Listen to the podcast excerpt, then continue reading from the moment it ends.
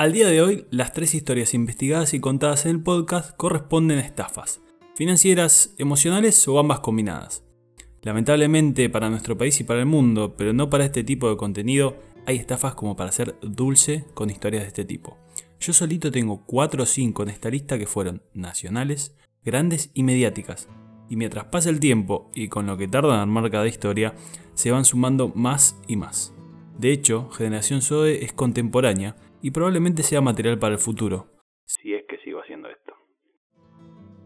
Naturalmente asociamos el humo con algo malo, el engaño, la estafa, la trampa. Pero cuando elegí el título Tormenta de Humo, no quería referirme solo a eso. Era una idea mucho más amplia. El humo, como la neblina, representan el misterio, la falta de claridad, lo que no se ve. Y acá encajan los mitos, las leyendas urbanas, esas historias que todos reproducen y repiten, pero no saben de dónde vienen, cómo empiezan y algunas veces cómo terminan. Entonces, el humo puede resultar entretenido e inclusive algo inocente. En este caso, el humo, esta neblina misteriosa, nos dejó una linda historia, o varias historias que se cruzan entre sí, mejor dicho. La misión del podcast es ver más allá de esa neblina, de esa tormenta de humo que se posa sobre la realidad. En el capítulo de hoy voy a contarles la historia de Ángel Lemos y Lucía Giordano, la del Palacio de los Bichos y la de Isabelina Espinosa, entre otras. Y vos pensarás, flaco, ponete de acuerdo, ¿me vas a contar una historia o tres? Bueno, me estoy haciendo un poco el misterioso. Las tres confluyen en lo que te voy a contar hoy. La historia de la leyenda del Palacio de los Bichos. Una historia de amor, de tragedia, de fantasmas, de prostíbulos, de especulación inmobiliaria y de un poquito de humo. Como siempre, con todas las historias mi intención es agregar valor, algo nuevo. En este caso, te voy a contar la leyenda, pero eso ya lo hicieron muchos. Lo que voy a agregar es que hay de verdadero, que hay de falso, y que cosas todavía continúan siendo un enigma sin resolver alrededor de este lugar. Como siempre, con una linda y dedicada investigación. Vamos a la presentación y arrancamos.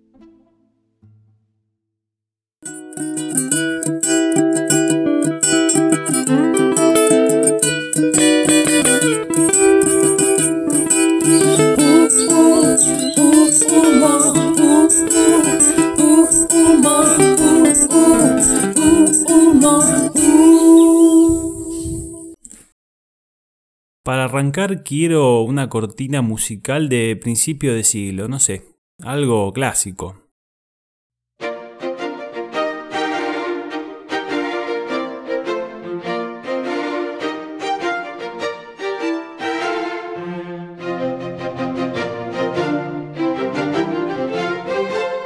Perfecto.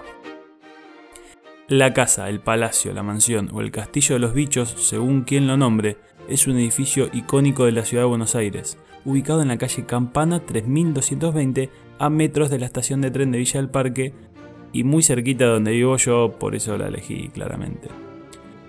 Posee dos características particularmente destacables. En primer lugar, es un edificio de principio del siglo XX con un lujo que aún hoy resulta formidable para una residencia. Tiene un estilo ecléctico, que es una palabra que se usa para decir de forma educada que es una mezcolanza bien hecha. Y su diseño estuvo a cargo del arquitecto Muñoz González.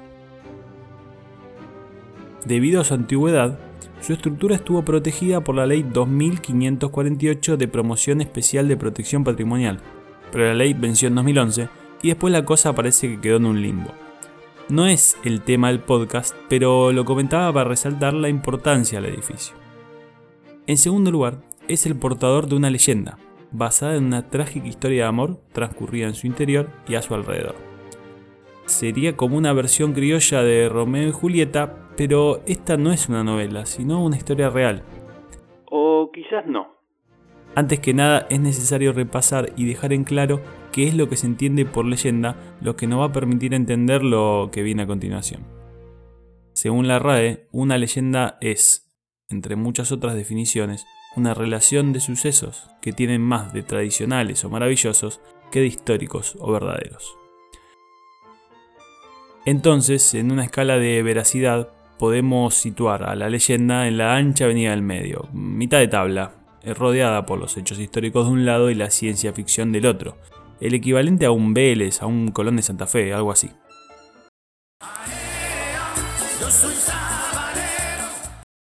Y así, las leyendas van bollando entre la historia o la ficción de acuerdo a los datos reales o fantásticos que se le vayan agregando. Por ejemplo, la historia de Ragnar Lodbrok, o como sea que se pronuncie, el, el de la serie Vikingos, es una leyenda de manual. Y vos te preguntarás, Bueno, seguro no te lo estás preguntando, pero se entiende. ¿por qué tanto detalle en saber la diferencia entre leyenda e historia? Esto se debe a la particular confusión que existe sobre el único relato conocido acerca de los orígenes del palacio. Simplemente googleando Palacio de los Bichos, aparecen no más de 30 textos, dispersos entre varios sitios, desde sitios de noticias hasta blogs dedicados a eventos paranormales. Fe de ratas, nota del editor o como quieran llamarlo. Me equivoqué en esta parte, yo quería decir no menos de 30 textos. Me equivoqué y pagué, pero el podcast no se mancha. Seguimos. y también una multiplicidad de videos en YouTube, documentales realizados para la TV por cable, menciones en radios, videos caseros y hasta una canción dedicada a los protagonistas de la leyenda por parte del conocido cantautor Zambayoni. Ojalá escuches esto, Samba, te amo. Sin embargo, son pocos los que citan o conocen a la única fuente que tiene esta historia. El escritor, periodista y dibujante, entre muchas otras cosas, y además vecino histórico de Villa del Parque, Isabelino Espinosa. Y al no citarlo, comete uno de los errores más comunes que llevan a tomar las leyendas como hechos verdaderos, no chequear la fuente. Antes de hablar con su autor, si Isabelino me atendió el teléfono, les voy a contar la versión resumida de la leyenda del Palacio de los Bichos.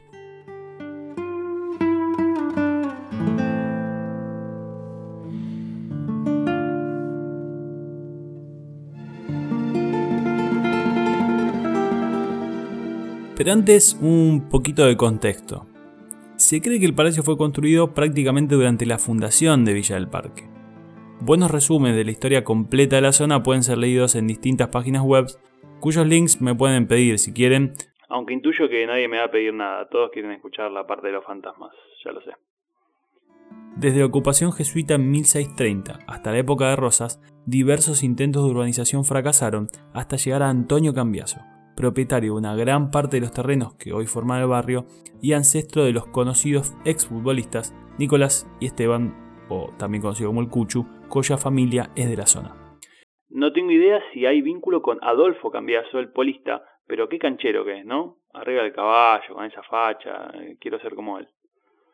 A pesar de los años y los tejes y manejes en la propiedad de la tierra, hasta 1904 Villa del Parque, o BDP, ya que estamos en la onda canchera, no era más que una extensión agrícola. En dicho año, mediante un decreto del entonces presidente Julio Argentino Roca, se crea el Instituto Superior de Agronomía y Veterinaria, actual Facultad de Agronomía y Veterinaria de la UBA, acompañando la explosión del modelo agroexportador de aquel entonces. Este parque fue denominado de varias maneras, del oeste, agronómico y nacional, entre otros nombres, y por eso es que el barrio que se fue formando alrededor se denominó Villa del Parque, cuando el término villa no aplicaba a barreras humildes sino a urbanizaciones en general. El nombre quedaría formalizado con la llegada del ferrocarril de la línea San Martín, ya que la estación se llamaría Villa del Parque, y después tras la fundación de la Asociación de Fomento de Villa del Parque en 1908. Listo, a partir de ahí el nombre quedó como hasta hoy. Igual Villa del Parque, porque se construyó alrededor de un parque, no se gastaron mucho en el nombre. Sinceramente, se podrían haber jugado con un salsipuedes, coronel lo que sea, lo comía, no sé. Entonces, en este barrio, en aquella época, es donde se sitúa la versión romántica de la historia que daría lugar a la leyenda. Como bien comenté, esta versión fue ampliamente difundida y es una más de las historias de amor con final trágico con lugar en Buenos Aires, y su posterior conversión a leyendas de ultratumba, con apariciones de fantasmas, ruidos de origen desconocido y cosas por el estilo. La historia es digna del libro Buenos Aires Misteriosa, y de hecho el autor de este libro, Diego Sigiotto, incluye la leyenda en el mismo, pero hablando con él no conocía la existencia de Isabelina Espinosa. Esto muestra cómo a base de repetición y difusión, una historia que fue obra de una persona determinada pasa a convertirse en un relato popular y de ahí en leyenda. Y es que las leyendas pasan a ser un patrimonio social una vez que logran difusión. Y el problema en este caso es que muchos omitieron el término leyenda. Entonces, al no aclarar eso, la historia de amor entre Ángel Lemos y Lucía Giordano se tomó como un hecho histórico, a lo que luego se le sumaron hechos paranormales, pero no me voy a adelantar. Yendo a la historia en sí, la misma está compuesta de unas 30 publicaciones cortas que Isabelina Espinosa realizaba en su revista barrial. Así es el nombre de la revista barrial. Cuyo contenido se encuentra digitalizado en el sitio web www.surrevistabarrial.com.ar. Leí cada una de las publicaciones que son unas 45 páginas en Arial 11. Primero hago un resumen y después algunas observaciones. Ahora sí, sin más preámbulos, la leyenda. Y poneme de fondo un poquito más de misterio, pero que siga siendo clásico.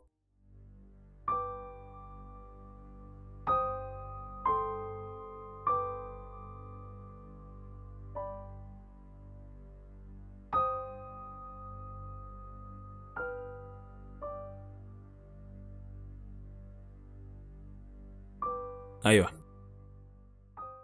Según Espinosa, su leyenda fue recopilada por antiguos y caracterizados vecinos de Villa del Parque en base a relatos proporcionados por ciertas personas que fueron en determinado momento protagonistas de los hechos. Estuvo oculta por años en poder de él en espera de la concreción de un proyecto por el cual el barrio parquense tendría su historia real, escrita por tres integrantes en su momento de la Junta de Estudios Históricos de Villa del Parque. Espinosa asegura que los hechos son reales, pero al mismo tiempo nunca deja de llamar leyenda al relato. Con esto genera algo de confusión y yo creo que lo hace a propósito. A fines de 1906, la compañía inmobiliaria Guerrico Williams organiza el primer remate de lotes de la zona de Villa del Parque, y el mencionado castillo ya estaba allí, en una zona despoblada, poco edificada, y caracterizada principalmente por la presencia de una estación de tren. Según la leyenda, esa edificación la había financiado un personaje italiano llamado Rafael Giordano, que solía pedir públicamente que no le peguen y que muevan las cabezas. No me soy. Perdón por el chiste fácil, eh, lo tenía muy a mano y bueno, me, me tenté. Don Rafael era descendiente de un renombrado pintor italiano nacido en Nápoles en el siglo XVII. Existía la certeza, siempre según la leyenda, de que don Rafael había nacido en la ciudad de Salerno, Italia, en el año 1866 y estaba casado con Vittoria d'Olivi, y dicho matrimonio tuvo una hija en 1889 a la que bautizaron Lucía. A poco de nacer Lucía, el matrimonio decidió instalarse en Buenos Aires junto con ella, en la calle Cuyo, hoy Sarmiento, entre Artes, hoy Carlos Pellegrini, y Cerrito. Contaban con una holgada economía, por la que adquirieron un predio en Villa del Parque, donde edificaron el imponente inmueble.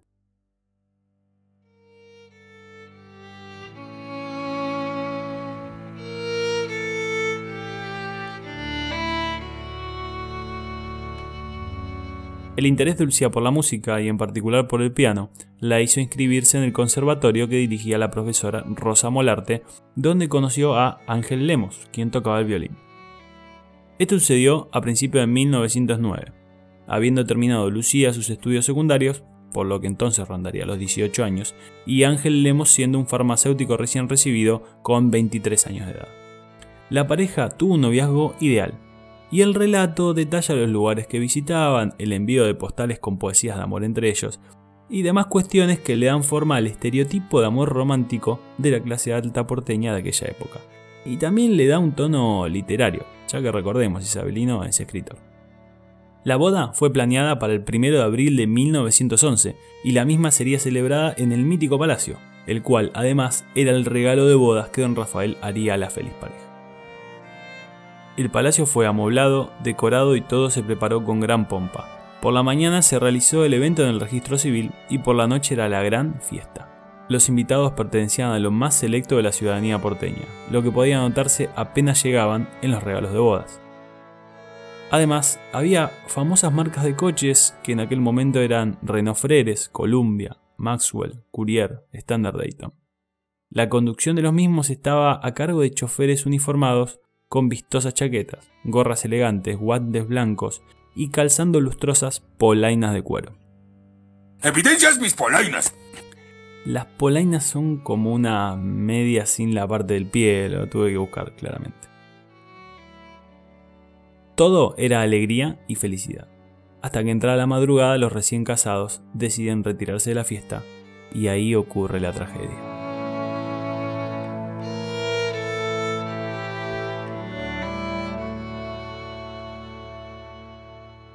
La misma leyenda cuenta con dos versiones de la tragedia, con sus respectivas polémicas.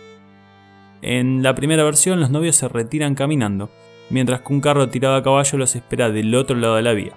Ángel y Lucía cruzan a pie y un tren a toda velocidad los atropella. La primera polémica es que si bien la luz del tren era débil en aquella época, no hacía el ruido, como es que no se dieron cuenta. En segundo lugar, ¿por qué el tren venía a toda velocidad si la estación se encuentra cerca? Estaría recién arrancando o frenando. Bueno, aunque podría ser un tren de carga de esos que no paran en BDP. Qué canchero que suena BDP. Me siento un poquito más cerquita de Adolfo Cambiaso. Por último, ¿qué hacía el carro del otro lado de la vía y no esperándolos en la puerta? Todo muy raro. Otra versión indica que el carruaje tirado a caballos los esperó en el palacio y que cruzaron las vías con el mismo, atropellando el tren al carruaje completo. Esto agrega polémica sobre el accional del chofer, porque según la leyenda el mismo sobrevivió. Hablando con Isabelino, la polémica fue resuelta, pero vas a tener que esperar hasta el próximo capítulo para escucharlo. Así transcurrió la historia de amor interrumpida abruptamente y convertida en tragedia. Sin embargo, hasta aquí es solo un triste final, un accidente de tránsito a la antigua en una circunstancia poco común, pero sin lugar a nada mágico, esotérico o paranormal. Pero la mayor parte de lo que escribió Isabelino cuenta los inexplicables sucesos transcurridos luego de la muerte de los jóvenes enamorados, e inclusive una teoría sobre el terreno maldito donde estaba construido el castillo. Siempre vinculados todos estos sucesos al lugar y a la fecha de la tragedia. La narración detalla situaciones paranormales de todo tipo, dolores corporales de los que transitaban el lugar, música proveniente del palacio estando este totalmente deshabitado, familias que se mudaron al mismo y vieron espectros, y una detallada historia de una empleada que trabajó en el palacio pero decidió no dormir en él después de haber visto una figura espectral. Te la regalo. Adicionalmente, la leyenda contiene un relato sobre el encuentro y conversación que don Rafael Giordano, recordemos padre de Lucía, sostuvo con el fantasma de su hija, contada con un insólito lujo de detalles. Me gustaría citar solo algunos de los hechos paranormales para no hacerla tan larga, para lo que necesito obviamente una música de fondo acorde, más que misteriosa, directamente fantasmal.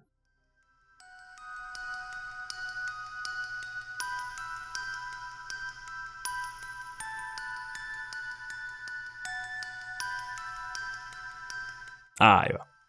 También voy a poner un filtro de voz un poco tétrico, esperando que se logre el efecto. Y si no lo logra, bueno, mala suerte, banquete un poquito. Va la primera frase. Esta situación y otras insólitas e imprevisibles se agudizaban a medida que se aproximaba la fecha del triste aniversario. Ocurrían en las cercanas vías del ferrocarril. En la madrugada de algunos días, cerca de la hora en la cual se produjo el horrendo suceso, Curiosamente, los pasajeros de determinadas formaciones ferroviarias al llegar al fatídico lugar sentían extraños y desagradables síntomas, lo que alarmaba justificadamente a todo el pasaje. Mareos, vómitos, dolores corporales, etc. Ahora otra cita que habla sobre sesiones espiritistas realizadas por los vecinos. Los vecinos que concurrieron alguna vez a sus sesiones espiritistas, que se efectuaban periódicamente en horas de la noche, en un oscuro salón de su casa iluminado solamente con la luz de una vela, contaron que esta persona, en medio de terribles contorsiones y agudos gritos de dolor, que aparentemente eran emitidos por Lucía y Ángel de manera incorpórea, relataban los últimos momentos de sus vidas, segundos antes del horrible accidente, y la tremenda pena que soportaban al estar alejados definitivamente de sus seres queridos. Decían haber visto figuras horribles que avanzaban y luego desaparecían, traspasando las paredes de manera increíble. El espectro de un hombre que aparentemente se había suicidado ahorcándose. También se oían pasos, ruidos extraños y confusos. Por último me quedo con esta frase que más que una descripción parece una advertencia. Hubo denuncias de escuchas de gritos de espanto de una mujer y ruidos en el palacio, como así también espectros que traspasaban paredes. Otro maleficio se esta historia, pues el deseo de Rafael Giordano de que no se conocieran los detalles de la muerte de su hija y su yerno era tan fuerte que quienes investigaban y escribían sobre el hecho sufrían extrañas enfermedades o percances que no le permitían continuar con su trabajo. Sobre esto tenemos un testimonio directo de Isabelino de cómo al querer sacar fotos se iba a complicar un poco la cosa. Personalmente yo no creo ni descreo de los fantasmas y las maldiciones, pero tampoco anda con ganas de comprobar su existencia.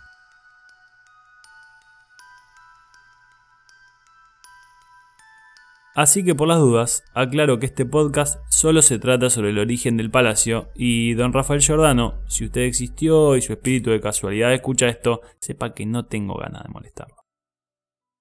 ¿Y vos? Yo soy muy cagón. Como ya comentamos, la leyenda es una recopilación de escritos con un nivel enorme de detalle.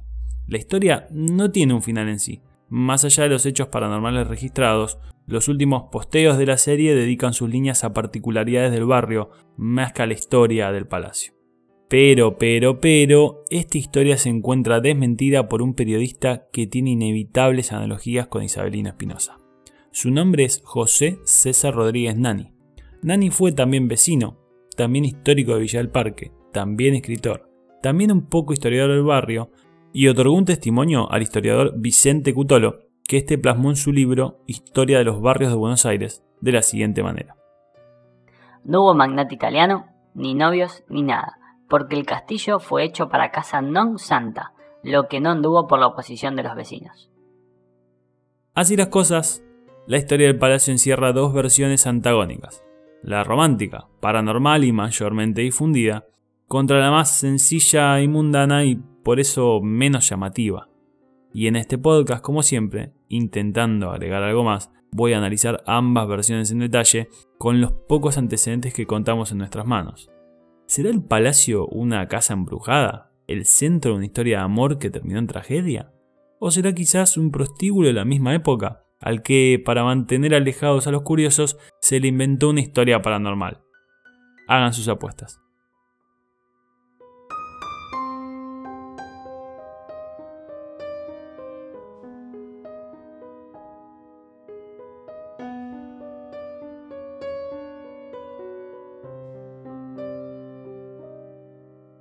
En el próximo capítulo hago una investigación detallada y hablo con el mismísimo Isabelino Espinosa, el autor de la leyenda del palacio. También, con la ayuda de invitados especiales, intentamos determinar si es que el palacio pudo haber sido un prostíbulo originalmente o si acaso hay una tercera explicación posible.